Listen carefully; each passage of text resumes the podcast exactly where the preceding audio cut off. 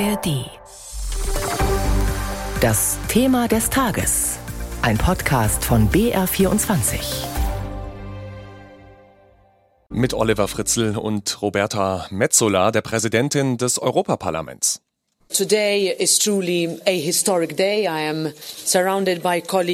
Das ist wirklich ein historischer Tag heute. Die Kollegen hier haben wirklich Tage und Nächte nicht geschlafen.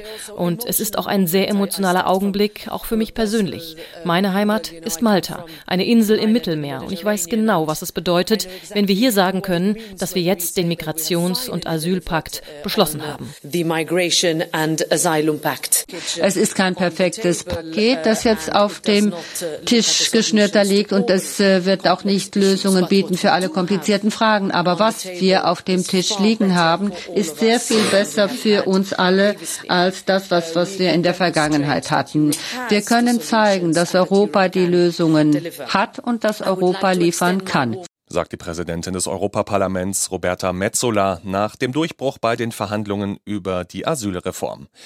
Das Asylsystem in der EU, es soll grundlegend verändert werden, mit Asylverfahren direkt an den Außengrenzen. Geplant ist vor allem ein deutlich härterer Umgang mit Menschen aus Ländern, die als relativ sicher eingestuft werden. Zum Beispiel die Türkei, Marokko oder Nigeria. Menschen aus solchen Staaten sollen schneller abgeschoben werden und dazu noch direkt an der EU-Außengrenze unter haftähnlichen Bedingungen festgehalten werden können. Auch Familien mit Kindern. Lob, aber auch Kritik für den Kompromiss von der Erlanger Migrationsforscherin Petra Bendel. Aus der Perspektive der Mitgliedstaaten geht es wirklich darum zu zeigen, wir können Migration stärker steuern, wir können sie auch gemeinsam äh, steuern, ohne dass wir hier auseinanderbrechen. Das ist in der Tat eine Herkulesaufgabe, die da unter den völlig zerstrittenen Mitgliedstaaten, gerade über dieses Thema zerstrittenen Mitgliedstaaten ähm, gelungen ist und wo man dann die Fronten zwischen den Mitgliedstaaten überwiegend ähm, hat ähm, auflösen können. Aber man muss natürlich auch fragen, was ist denn im Kern zu regeln? Einerseits geht es in der Migrationspolitik ja immer um zwei Absichten, die manchmal auch in einem Zielkonflikt zueinander stehen, oder sehr häufig. Einerseits die Kontrolle und die Steuerung von Zuwanderung und andererseits die Gewährung von Schutz für diejenigen, die vor Verfolgung oder Krieg flüchten. Und da muss man sagen, dieses Paket, so wie es jetzt vorliegt, hat eine ganz klare ordnungs- und sicherheitspolitische Schlagseite, die auf Kosten der Rechte der Schutzsuchenden gehen kann, nämlich äh, der, der Menschen- und Kinderrechte. Ja, und Außenministerin Baerbock von den Grünen, die hat bedauert, dass Deutschland sich nicht mit der Forderung durchsetzen konnte, dass Kinder und Familien aus diesen Grenzverfahren ausgenommen werden. Insgesamt hat sie den Kompromiss aber begrüßt, genauso wie Kanzler Scholz und Innenministerin Faeser. Kritik hagelt es dagegen, muss man sagen, von Sozial- und Flüchtlingsverbänden. Die Organisation Pro Asyl spricht von einem Abbau von Menschenrechten. Auch aus Sicht der Arbeiterwohlfahrt bleibt vom Flüchtlingsschutz in Europa kaum noch was übrig. Menschen könnten monatelang in Lagern inhaftiert werden. Was die Reform für Deutschland bedeutet, darüber spreche ich jetzt mit Jakob Meyer, unserem Korrespondenten in Brüssel. Hallo Jakob. Hallo. Dreh- und Angelpunkt der Reform sind diese schnellen Asylverfahren direkt an den EU-Außengrenzen. Lass uns mal den Praxischeck machen. Was heißt das und vor allem, wie soll das bewerkstelligt werden? Ja, das gilt für Menschen, die aus einem Land kommen, wo die Anerkennungsquote in den EU-Staaten unter 20 Prozent liegt. Also das gilt etwa für Menschen aus Marokko, aus Tunesien oder Bangladesch. Die sollen künftig in Lagern an den Außengrenzen, also in Italien, Griechenland, Bulgarien, in diesen Lagern abwarten, wie ihr Verfahren ausgeht. Höchstens zwölf Wochen soll das dauern. Und äh, ja, meistens wird äh, dieses Verfahren dann abschlägig beschieden, eben weil sie aus Ländern mit geringen Anerkennungsquoten kommen. Und von dort aus sollen sie dann direkt abgeschoben werden.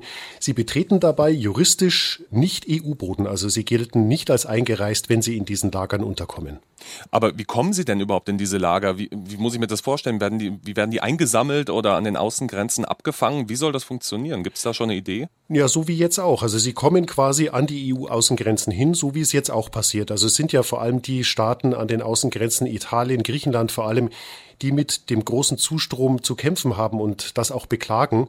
Und das Wichtigste ist das Wort gemeinsam, was die Expertin vorher gesagt hat, dass man künftig eben nach dieser Reform das Problem gemeinsam angeht, dass diese Staaten an den Außengrenzen nicht mehr allein gelassen werden. Dafür gibt es einen Solidaritätsmechanismus, aber die Leute kommen nach wie vor dort an und sollen eben, und das ist das Neue, in diesen äh, Verfahren in, an den Außengrenzen schon äh, erfahren, ob sie rein dürfen oder nicht. Mhm. Und wenn nicht, wohin sollen sie dann abgeschoben werden? Ähm, gibt es da, äh, ist noch einiges unklar, oder? Oder gibt es da schon eine Lösung für? Es, zunächst mal sollen sie in ihre Herkunftsländer zurück. Das klappt bisher nicht immer, weil die Regierungen dort die oft nicht zurücknehmen wollen.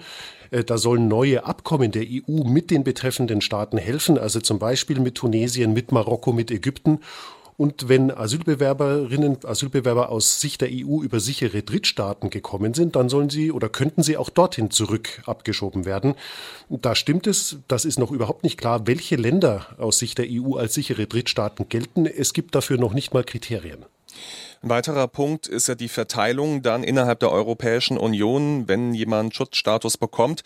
Dieses Asylpaket, das enthält auch so einen überarbeiteten Solidaritätsmechanismus, um Staaten an den europäischen Außengrenzen wie zum Beispiel Italien zu entlasten. Da stellt sich aber die Frage, bisher hat es nicht geklappt, wie soll es in Zukunft funktionieren? Genau, die EU-Staaten vor ganz unterschiedlichen Herausforderungen, die an den Außengrenzen, Italien, Griechenland, die beklagen, dass sie sich allein um die Ankommenden kümmern müssen und die lassen viele ohne Registrierung weiterziehen. Und die im Innern der EU, vor allem Deutschland, die beklagen dann die sogenannte Sekundärmigration, also dass äh, Flüchtlinge, Migranten zu uns kommen, ohne dass die äh, bei der Einreise, wie es eigentlich sein sollte, registriert wurden und dann hätten sie eben dort bleiben müssen.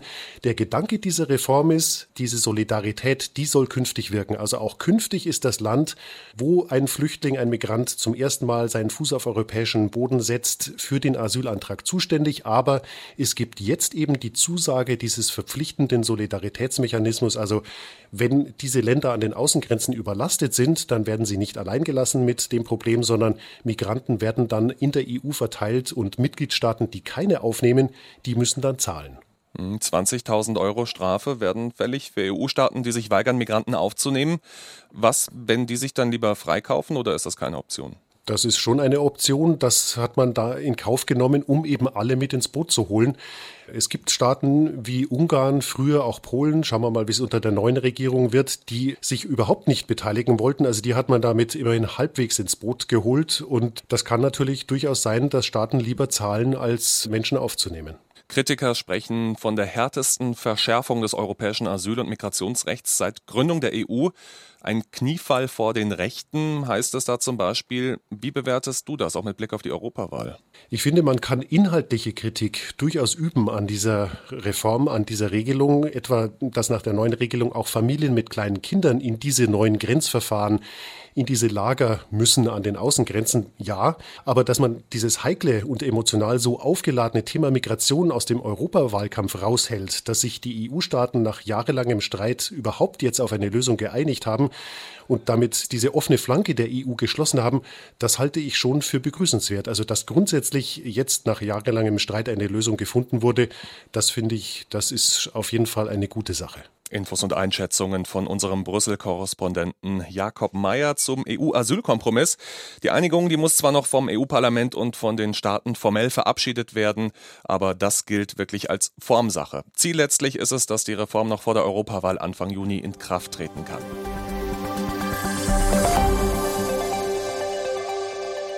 Hi, mein Name ist Hendrik Bolz. Ich bin Autor, Musiker und Ostdeutsch. Und ich bin Don Pablo Mulemba. Reporter, Lebemann und genau wie Henrik, Ostdeutsch. Wir haben einen Doku-Podcast gemacht. Er heißt Springerstiefel, Fascho oder Punk. Es geht um Geschichten von Menschen, die, anders als wir beide, den Mauerfall als Kinder und Jugendliche bewusst erlebt haben und im wilden Osten der 90er ihren Weg finden mussten. Was wäre passiert, wenn ein Schwarzer bei euch in den Jugendclub gekommen wäre? Was wäre, wenn? Hätte er eine Fahrradkette, was willst du da sagen? Es geht um Geschichten wie die von Christian, der sich als Teenager der rechtsextremen Skinhead-Szene angeschlossen hat und 25 Jahre später endlich darüber sprechen will. Wir mussten uns einfach wehren, sonst wären wir alle nicht mit dem Leben davon gekommen und sonst wäre es hier noch brauner geworden, als es sowieso schon war. Oder die von Silke, die als Punk gegen die Neonazis in ihrem Heimatort angekämpft hat und die deshalb bis heute rechten Anfeindungen ausgesetzt ist. Und es geht um eine für mich extrem persönliche Geschichte. Die Geschichte meiner Eltern. Mein Papa ist schwarz, meine Mutter ist weiß. Für die beiden hat sich nie die Frage gestellt, welcher Jugendkultur sie sich anschließen wollen. Sie wollten einfach nur ein sicheres und würdevolles Familienleben führen und mussten sich immer wieder gegen rechte Gewalt wehren. Vor die, die Mauer unter, waren sie Kumpel, waren sie Freundin. Lass dich einmal von an, da sind sie sauer. Und die standen da mit den Baseballschlägern vor der Tür. Ich kann nicht beschreiben, was ich in dem Moment hier fühle. Ich habe noch nie in meinem Leben so viel Angst gehabt. Viel zu lange wurde viel zu wenig offen und ehrlich darüber gesprochen, was damals eigentlich genau passiert ist. Im Podcast gehen wir der Frage nach, wieso es für so viele Jugendliche damals cool war, Neonazi zu sein. Warum rechte Gewalt hier viele Jahre einfach so ein ganz normaler Teil des Alltags war. Und wir schauen uns an, welche Konsequenzen das bis heute für die Menschen hat, die Betroffene dieser Gewalt wurden. Denn ihre Geschichte, ihre Widerstandskraft und ihr Mut gehören genauso zum wiedervereinigten Deutschland wie Rotkäppchensekt und Spreewaldgurken. Das alles hört ihr in Springerstiefel, Fasche oder Punk, dem neuen Podcast vom MDR und ACB Stories. Ab dem 3. Oktober in der ARD Audiothek und überall dort, wo es Podcasts gibt. Jetzt schon folgen und abonnieren, um keine Episode zu verpassen. Und niemals vergessen, im Osten geht die Sonne auf.